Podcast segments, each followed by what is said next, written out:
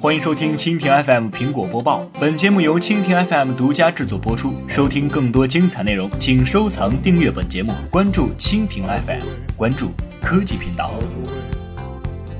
美国科技博客周四报道称，苹果当前正在计划围绕着 iPhone 推出两款新的零售方案，一个是升级版的以旧换新服务，屏幕、摄像头或者按键受损的 iPhone 能够参与苹果的以旧换新计划；一个是准许苹果零售店为用户 iPhone 安装官方屏幕保护膜。依据苹果零售店此前执行的再利用和回收政策，用户能够把旧款 iPhone 换成积分以购买新款 iPhone，但是这一政策不支持显示屏、摄像头或者按键破裂和受损的 iPhone。从本周开始，升级版的以旧换新服务将允许苹果零售店为部分合理损坏的 iPhone 5s、iPhone 6和 iPhone 6 Plus 给予以旧换新的积分。苹果认为这一新的以旧换新的服务能够鼓励更多的用户来升级新款 iPhone，而不是在修理显示屏或者其他受损的部件。在某些情况下，结合补贴和财务计划，用户通过以旧换新获得一部新的 iPhone 要便宜许多。这也就意味着以旧换新计划能够令苹果和消费者同时受益，因为它不仅能够令苹果销售出更多的新款 iPhone，也将让消费者在升级设备时节省更多的钱。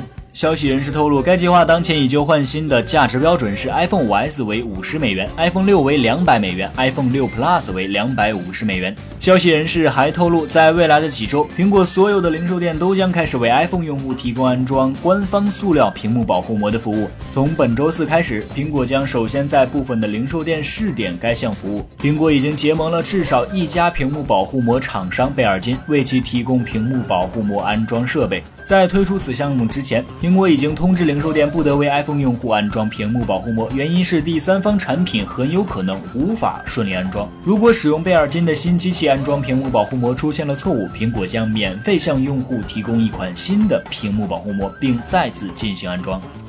好的，以上就是今天的苹果播报，更多精彩内容尽在蜻蜓 FM。